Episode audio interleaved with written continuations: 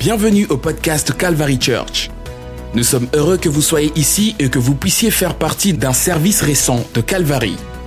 Alors, rejoignons le service qui est déjà en cours et écoutons le message.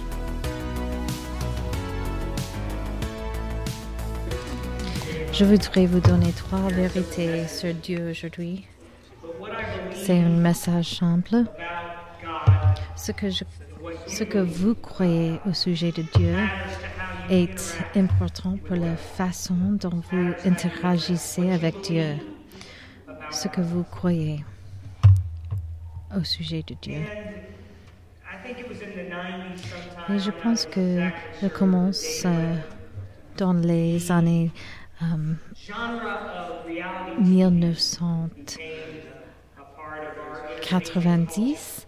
Euh, un genre commençait le, la télé-réalité.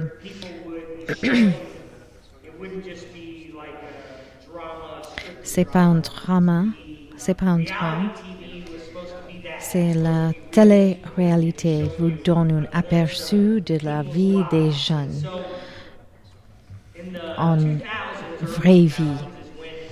Et dans les années 2000, euh, avec des émissions comme American Idol, Survivor, la télé-réalité euh, décollée.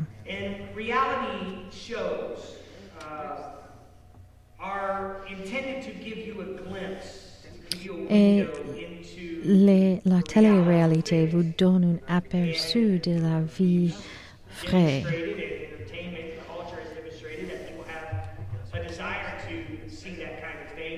Et le, le, peuple a un désir de voir les choses comme ça.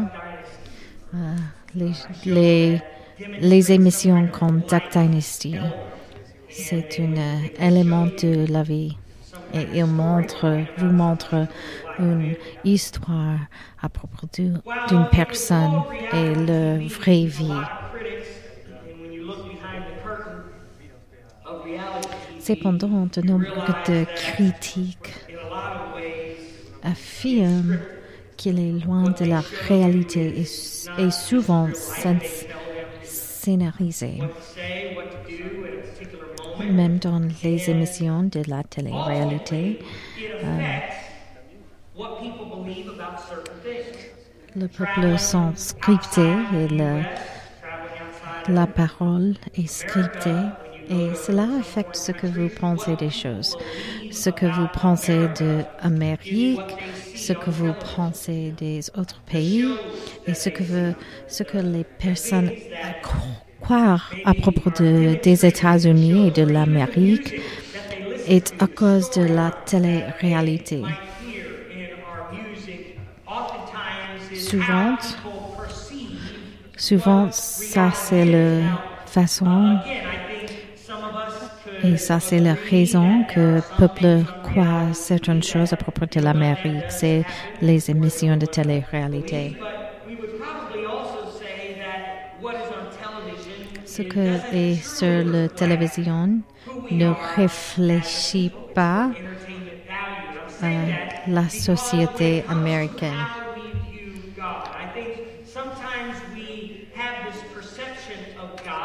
Je pense qu'il est possible pour nous d'avoir une image ou une perspective de Dieu qui peut être déformée parce que la culture nous a présenté à propos de Dieu. Et, il est possible que nous avons une perception euh, à propos de Dieu qui ne vient pas de la Bible, mais vient de la vient de la société. Donc, la question, à quoi ressemble notre Dieu? Comment il interagissait avec le peuple? La perception est basée sur votre histoire et votre perception et votre vie. Quelqu'un vit euh, vous, euh, Dieu, comme une cosmique euh, flic ou un policier cosmique, un tueur de fun. Et il y a beaucoup de peuples comme ça qui vouent Dieu, qui a un goût de Dieu, qui est, il un tueur, tueur d'amusement, un tueur de fun. Les autres euh, ont une perception de Dieu comme Luke Skywalker.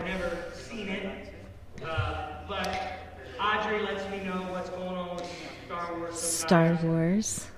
Est un film populaire avec Luke Skywalker qui est un champ d'éner- d'énergie, une énergie sans forme, sans visage et impersonnelle.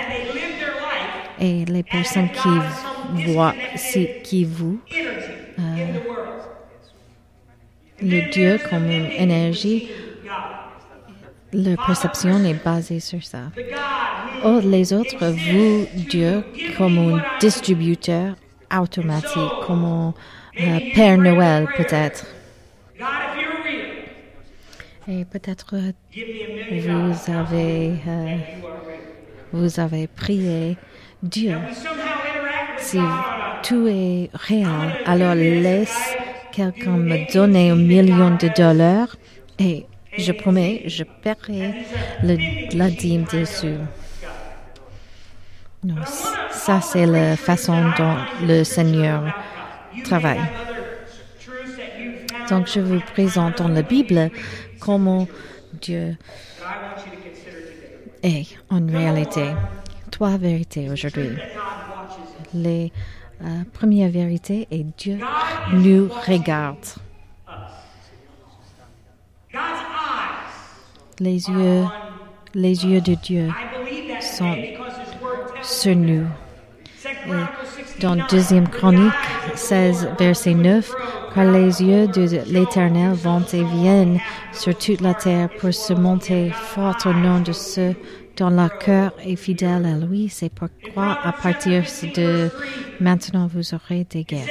Cela, en Proverbe 15, verset 3, les yeux de l'Éternel sont en tout lieu, veillés, veillant sur le mal et le bien.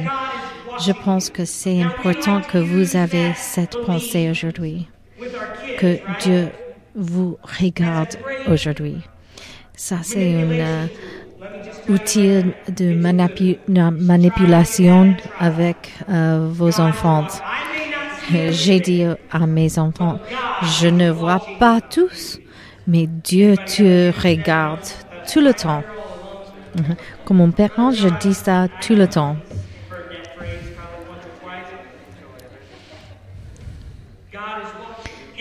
Dieu regarde. Et je pense que c'est important que nous croire ce fait.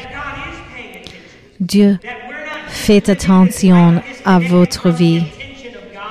Nous, ne sommes pas disconnectés de Dieu.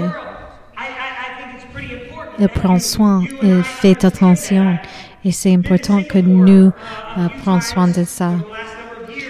Je viens, euh, je, vais toujours à Singapour et je prends de notes euh, pendant une jog, une veille d'exercice dans le ville et j'ai vu des caméras partout, chaque coin.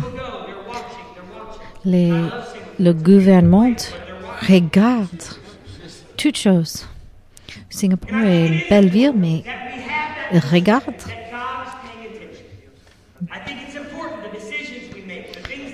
Les, les décisions, les, les interactions avec les autres. Il faut prendre note que Dieu regarde toutes choses, chaque circonstance. and they just go on. But I, I, I want to add to that. I believe that God is watching, but I don't believe that God is just a spectator in life. I don't believe Je ne crois pas que Dieu est seulement un spectateur. Non, il est plus qu'un spectateur dans notre vie. Et la deuxième vérité est Dieu vous regarde, mais aussi Dieu nous connaît. Il vous connaît. C'est pas un sens général, non, c'est une connaissance spécifique. Il connaît votre nom. Il vous connaît euh, votre famille, votre parents et vos grands-parents et vos grands-grands-parents. Ensemble, 139 par le musicien au chef ensemble de David. Ô éternel, tu m'as sondé et tu m'as connu. Vous savez que je me sois et que je me lève. Vous comprenez ma pensée de loin. Vous comprenez mon chemin et mon coucher et connaissez toutes mes voies. Dieu connaît tous. Il est dans le centre de votre vie. Il connaît quand vous vous levez et quand vous vous couchez. Il, connaît où vous conduisez. Il connaît tout aspect de votre vie. Il connaît les pensées de lointain. La technologie est, me donne un peu de peur euh, parce qu'il y a une technologie, il développe une technologie qui peut avoir l'habilité de lire, les, lire mes pensées. Et ça, c'est, euh, ça, c'est, ça donne la peur. Mais Dieu, il me, connaît mes pensées. Vous comprenez ma pensée de loin. En Luc chapitre 12, 12 il a dit, est-ce que cinq moineaux ne sont pas vendus pour deux pièces de cuivre et aucun d'entre eux n'est oublié devant Dieu, mais les cheveux, cheveux même de votre tête sont tous comptés. Ne craignez donc pas, vous avez plus de valeur que des nombreux moineaux. Ça, c'est important pour nous de savoir. Dieu n'est pas disconnecté de votre vie. Et je prie pour que certains d'entre vous ont expérimenté cette vérité, que Dieu,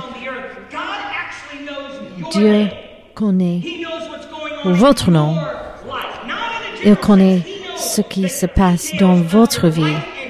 Il connaît les détails de votre vie et il et les ils sont valeur de à Dieu. Vous avez le valeur à Dieu. Dieu connaît que vous êtes dans ce terre.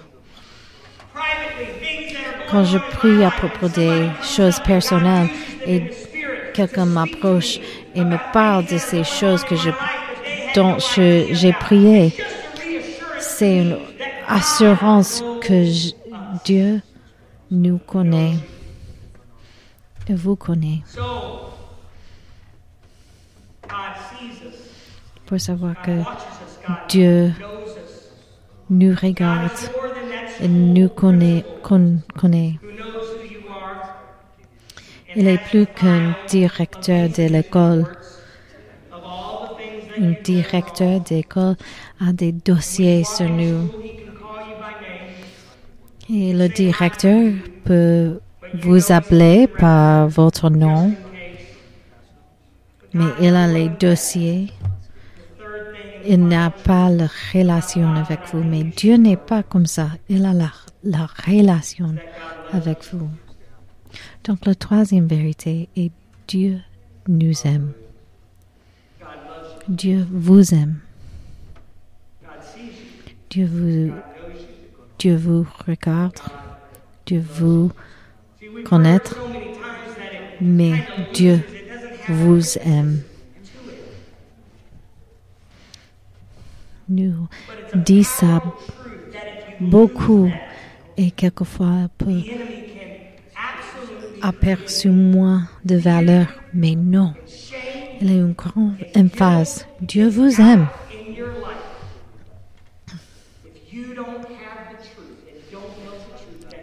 Si vous ne croyez pas la vérité, il est facile de ne croire pas que Dieu ne,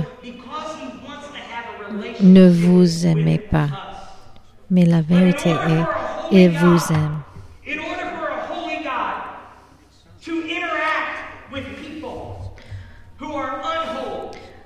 Dieu se reproche, il a dû faire face à la question du péché. Et la sainteté de Dieu ne lui permettrait d'être près de ce qui est impur.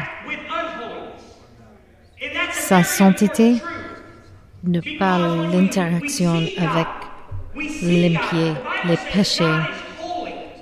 Dieu est saint. Il est séparé. Il est saint. Mais il veut avoir les relations avec les personnes qui ne sont pas saints. Donc la Bible nous dit l'histoire comment le Dieu saint a les relations avec les personnes impies. Dieu nous donne cette image, dans l'Ancien Testament avec le tabernacle. Dans l'Ancien Testament, nous obtenons une ima- image de l'amour de Dieu pour nous à travers le tabernacle. Dans l'endroit le plus sacré du tabernacle, qui était le lieu de la demeure de Dieu, se trouvait l'arche de l'Alliance.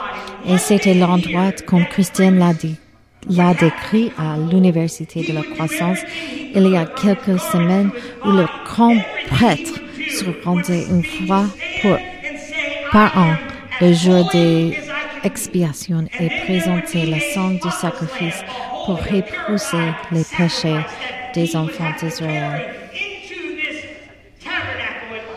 Le jour des expiations était un jour sobre du calendrier juif. En fait, c'était le jour le plus sacré de l'année. La vie et la mort étaient en jeu alors que le prêtre se dirigeait avec soin vers le lieu, de, lieu très saint. Et le jour des expiations était un jour de jugement parce que cela représente le jour où tout Israël se tiendra devant Dieu avec le péché. Ils seront tous représentés par un homme. Et cet homme était le plus saint qu'il peut être. Il peut être.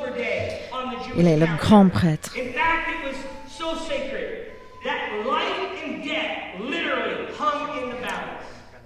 Encore il y a un jour sacré, un jour de la vie et la mort. Si le sacrifice est saint, il peut entrer le Would enter. lieu très people.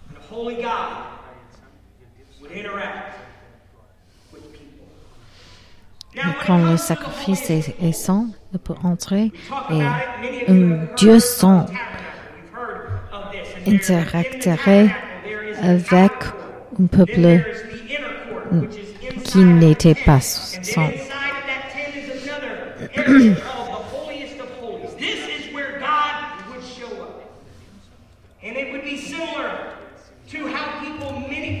everyone, but many people view a church building as a sacred Certaines personnes viennent sur le propre, euh, à certains égards, cela ressemble à la façon dont certains voient un bâtiment d'église. Certaines personnes viennent sur la propriété de l'église et la considèrent comme sacrée. Ils viennent et ils prient à l'extérieur.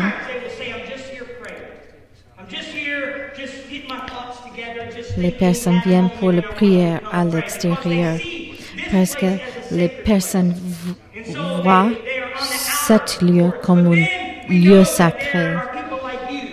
Et certaines personnes viennent à l'église et beaucoup le considèrent comme sacré. Et certaines le considèrent tellement sacré.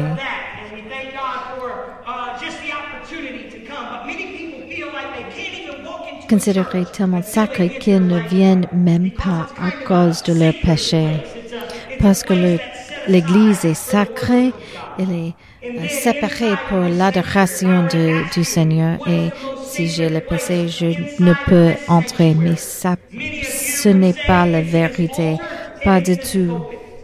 Ensuite, il y a encore ce qui considérait la plateforme comme le lieu, euh, le, le chair comme le lieu le plus saint de tous dans l'Église. Et debout derrière le chair comme la plus sacrée. Il y a un, sens sacré de ce lieu. Et ça, c'est un exemple comme le tabernacle dans l'Ancien Testament. Et cela est tout à fait vrai pour le tabernacle. Vous aviez le cours extérieur, les cours intérieurs et ensuite les plus saintes et saintes. Et ce lieu de sainteté était un lieu de jugement, un lieu de miséricorde. Dans le centre de les lieux très sacrés et le arche de l'alliance avec Dieu. Un membre Ben Rodriguez et, et moi nous parlons l'autre jour, on parlait l'autre jour de le tabernacle. Beaucoup de gens pensent que le tabernacle, le lieu très saint, a simplement l'arche de l'alliance et c'est tout. Mais quand vous voyez la description de le bâtiment, il y a deux pièces de meubles dans le lieu très saint, dans le tabernacle. C'est l'arche d'alliance qui a le dix commandements qui représente la relation avec le peuple.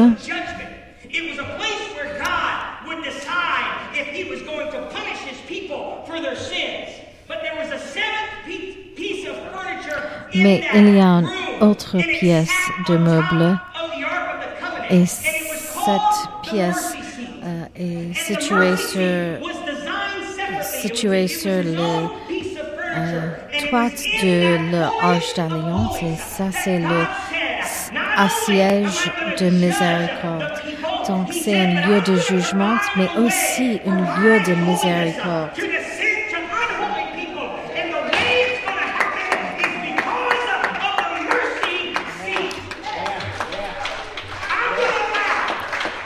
Moi, Dieu, je permets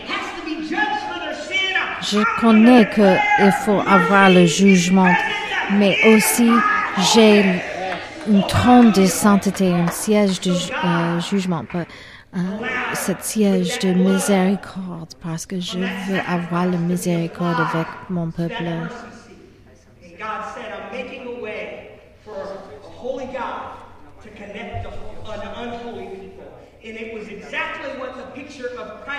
Et ça, c'est une image de ce que ferait pour nous. Christ représente toute cette image. Il était notre grand prêtre et aussi il était notre sacrifice impeccable. Dans le tabernacle, le grand prêtre entrait, un, un homme entrait pour prier dans le lieu très santé. Dans le plus santé, Christine a souligné qu'une seule personne pouvait accéder au propriétaire. Et elle aussi parlait d'une toile. Et quand Jésus arrivé, le voile s'est brisé. Et voilà ce représente la miséricorde dans le lieu très santé et disponible pour tous, pour tous dans le monde. Et si vous êtes ici aujourd'hui et vous avez besoin de la miséricorde du Seigneur, voilà, vous avez accès à la miséricorde. Ça, c'est la raison pour que Jésus était sur la croix et enterré et enlevé de la terre. En Hébreu chapitre, chapitre 9, mais Christ est venu souverain sacrificateur, sacrificateur des bonnes choses à venir avec le tabernacle plus, plus grand et plus parfait, non fait avec les mains, c'est-à-dire pas de sa création, pas avec les sangs des boucs et des veaux, mais avec son propre sang. Il est entré une fois pour tous dans le lieu très saint, ayant obtenu la rédemption éternelle. Par conséquent, en Jean chapitre 3, verset 16, car Dieu a tant aimé le monde qu'il a donné son Fils unique, afin que quiconque croit en lui ne périsse pas, mais ait la vie éternelle. Car Dieu n'a pas envoyé son Fils dans le monde pour condamner le monde, mais pour que le monde par lui soit sauvé. La siège de miséricorde peut être appliqué à tout le monde. Donc, David a dit en son chapitre 103, le Seigneur est miséricordieux, lent et lent à la colère et plein de miséricorde, et ne lutterait pas toujours avec nous et ne garderait pas sa colère pour toujours. Il ne nous a pas traités selon nos péchés, ni nous a punis selon nos iniquités.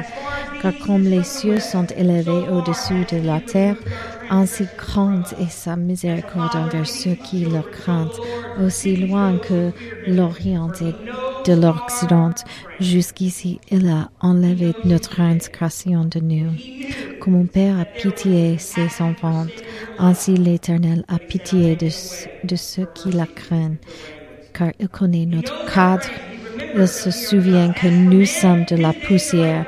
Quant à l'homme, ses jours sont comme l'herbe. En tant que fleur des champs, il s'épanouit donc car le vent passe dessus et il est parti et sa place ne s'en souvient plus. Mais la miséricorde de l'Éternel est d'éternité en éternité sur ceux, sur ceux qui le craignent et sa justice envers les enfants des enfants. Ça, c'est un grand espoir pour nous aujourd'hui. Comme je conclurai quand nous considérons la vie de Jonas, nous voyons un homme qui a non seulement expérimenté la miséricorde de Dieu, mais a aidé à apporter la miséricorde de Dieu aux autres, même si s'il hésitait à les aider. Quand nous regardons la vie de Jonas, Savez-vous pourquoi Jonah ne voulait pas prêcher à la ville de Ninive?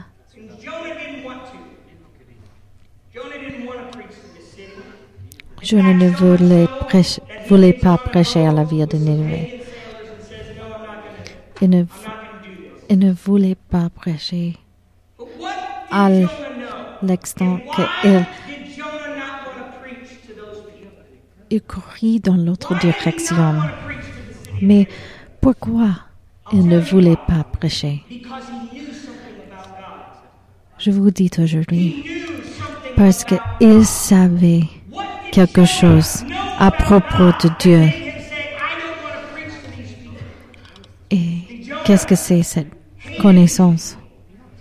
Jonas, il euh, déteste, il détestait les peuples de Nineveh. Mais Jonas connu quelque chose à propos de Dieu. En Jonas chapitre 4. C'est pourquoi je me suis enfui auparavant à Tarsis, car je sais que tout est un Dieu gracieux et miséricordieux, lent à la colère et abandonnant en bonté celui qui renonce à faire du mal il ne voulait pas prêcher parce que il connaît que Dieu était miséricordieux. C'est pourquoi il ne voulait pas prêcher à la ville de Nineveh. Il est important que vous connaissiez aujourd'hui que Dieu est miséricordieux. Il est gracieux. l'ennemi essayait de nous convaincre que, Dieu ne nous aime pas, mais c'est une mentie de l'ennemi. Dieu est amoureux et il est plein de bonté et je connais ça. Et donc, parce qu'il déteste le peuple de Nineveh, il ne voulait pas aller.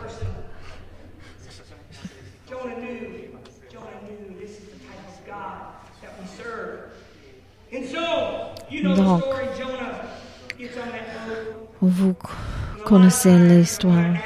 Jonah prend un bateau. Mais permettez-moi d'ajouter juste un petit élément à la miséricorde qui n'était pas, peut-être pas toujours vu au prix encore. Quand nous pensons à la miséricorde, nous pensons au pardon, nous pensons au moment. Tu es libre de partir, mais j'aimerais que vous considériez également que la miséricorde peut se présenter sous forme de direction ou de situation ou même de difficulté. Jonah fuit la volonté et le bout de Dieu pour sa vie, mais il se retrouve sur un bateau avec des marins pays et Dieu envoie une tempête.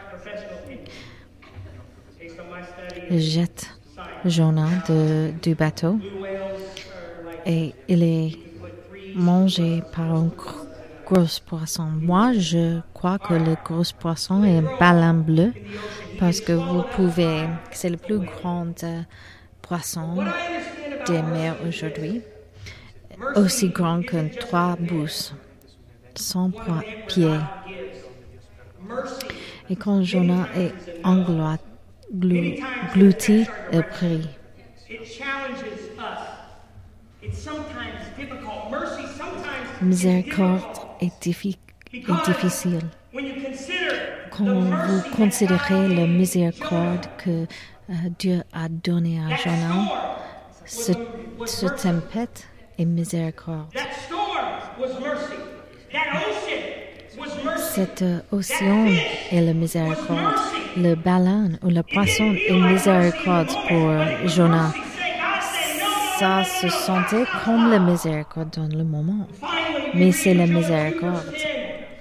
En Jonas chapitre 2, puis Jonas a prié l'Éternel son Dieu du ventre de poisson et il a dit, j'ai crié à l'Éternel, le vomi, vomi et le merci de Dieu, le vomi.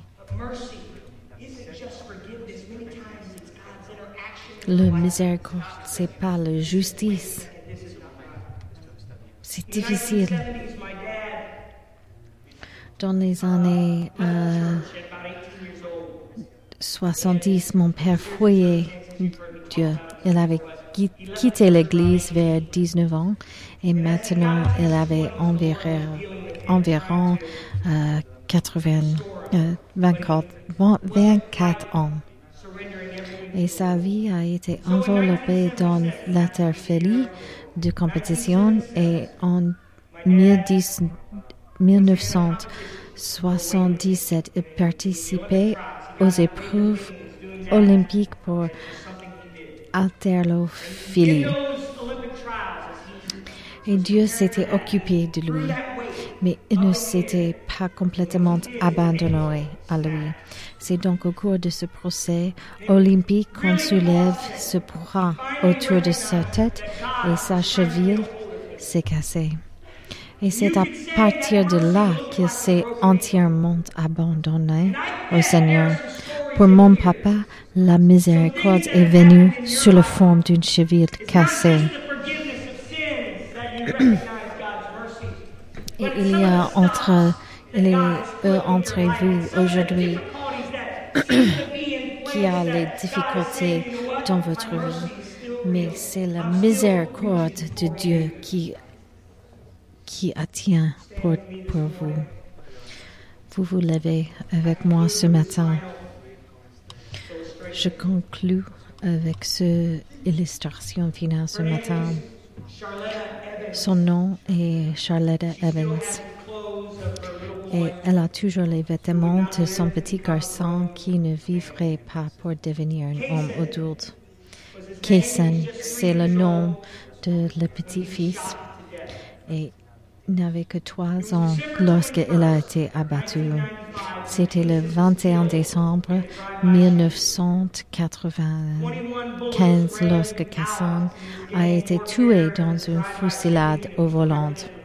21 balles de guerre des gangs dirigées, dirigées contre la mauvaise voiture. Raymond Johnson, qui avait 15 ans à l'époque, a, être, a été arrêté comme tireur. Et comme une adolescente, Raymond Johnson a été condamné à perpétuité derrière des barreaux sans possibilité de libération conditionnelle. La punition a ensuite été changée en vie, mais maintenant avec la possibilité d'une libération conditionnelle. Et c'est pendant qu'il était en prison que sa vie a changé. Les années ont passé et à travers une série d'événements, Charlotte Evans a accepté de rencontrer Raymond. Ils se rencontreraient face à face. Et pendant huit heures, ils se rencontraient derrière les murs de la prison de Limon. Pour huit heures, ils se passaient le temps par parler. Après des huit heures, Charlotte, la mère de leur fils de trois ans, a alors pris une grande décision. Elle a dit, je lui ai pardonné. Mais le pardon et la miséricorde n'étaient pas seulement une déclaration qu'elle a faite à la presse, mais à la fin de leur réunion, elle lui a attrapé la main.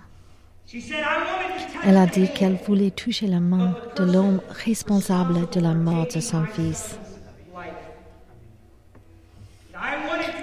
Elle a dit, je voulais lui toucher la main pour que ce soit réel pour moi que je lui ai pardonné. Elle le regarda dans les yeux et lui pardonna. Et je suis partie là, bas en serrant, remontant mes bras. Et ça m'est étonnant.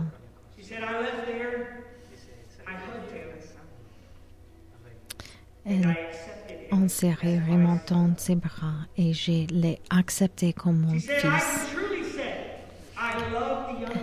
Elle dit, je peux vraiment dire que j'aime le jeune homme et que je l'aime suffisamment pour le prendre comme fils et prendre soin de lui.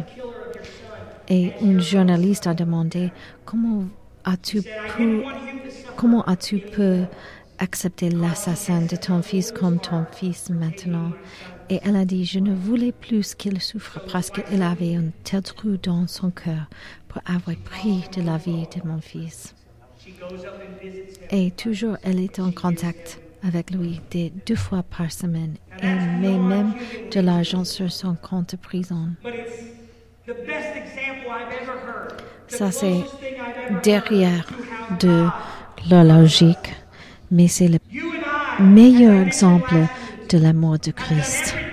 Comment Dieu nous aime et comment cette mère aimait l'homme qui a tué son fils. Pourquoi Dieu, Dieu est mort pour nous? Pourquoi? Parce qu'il veut la relation avec nous.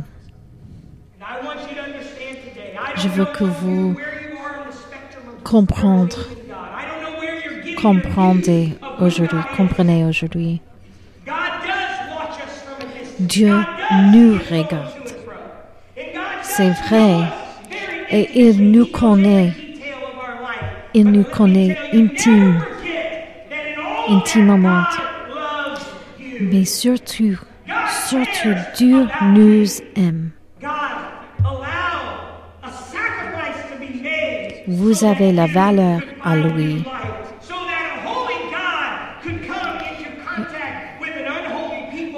Pour qu'un Dieu saint peux avoir une relation avec une personne qui n'était pas sans. Nous sommes sens à travers de lui. This is what somebody needed to hear. Micah 7:18. En verset chapitre 7. Qui est un Dieu comme toi, pardonnant l'iniquité et passant par-dessus la transgression du reste de son héritage, et ne retient pas sa colère pour toujours, parce qu'il prend plaisir dans la miséricorde. Je me sentais que quelqu'un a besoin d'entendre ça aujourd'hui. Dieu prend plaisir dans la miséricorde.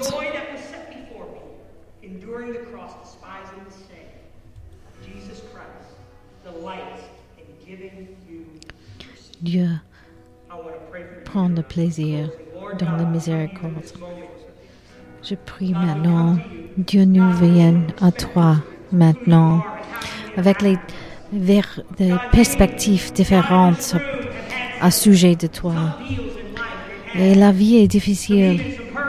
Et pour eux, entre ces peuples aujourd'hui, la, la vie est difficile. Il y a la peine, la douleur dans cette église aujourd'hui.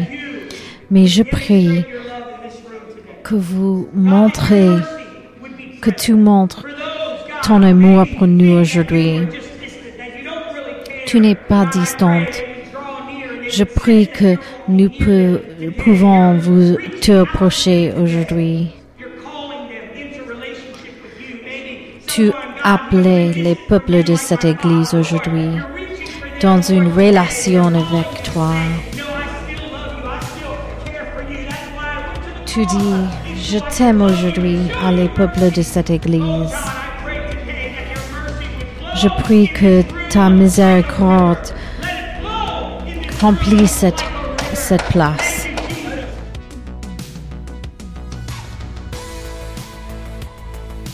Ce podcast vous a été présenté par The Calvary Church à Cincinnati, Ohio. Pour plus d'informations sur The Calvary Church, veuillez visiter notre site web à www.thecalvarychurch.com. Considérerez nous rejoindre pour un service où trouver des gens sympathiques, de la musique à haute énergie, de la prédication bouleversante et de l'enseignement d'une vision biblique du monde? Vous pouvez trouver notre podcast sur iTunes, Google Play ou sur notre site web à www.thecalvarychurch.com. Jusqu'à la prochaine fois. Merci d'avoir écouté.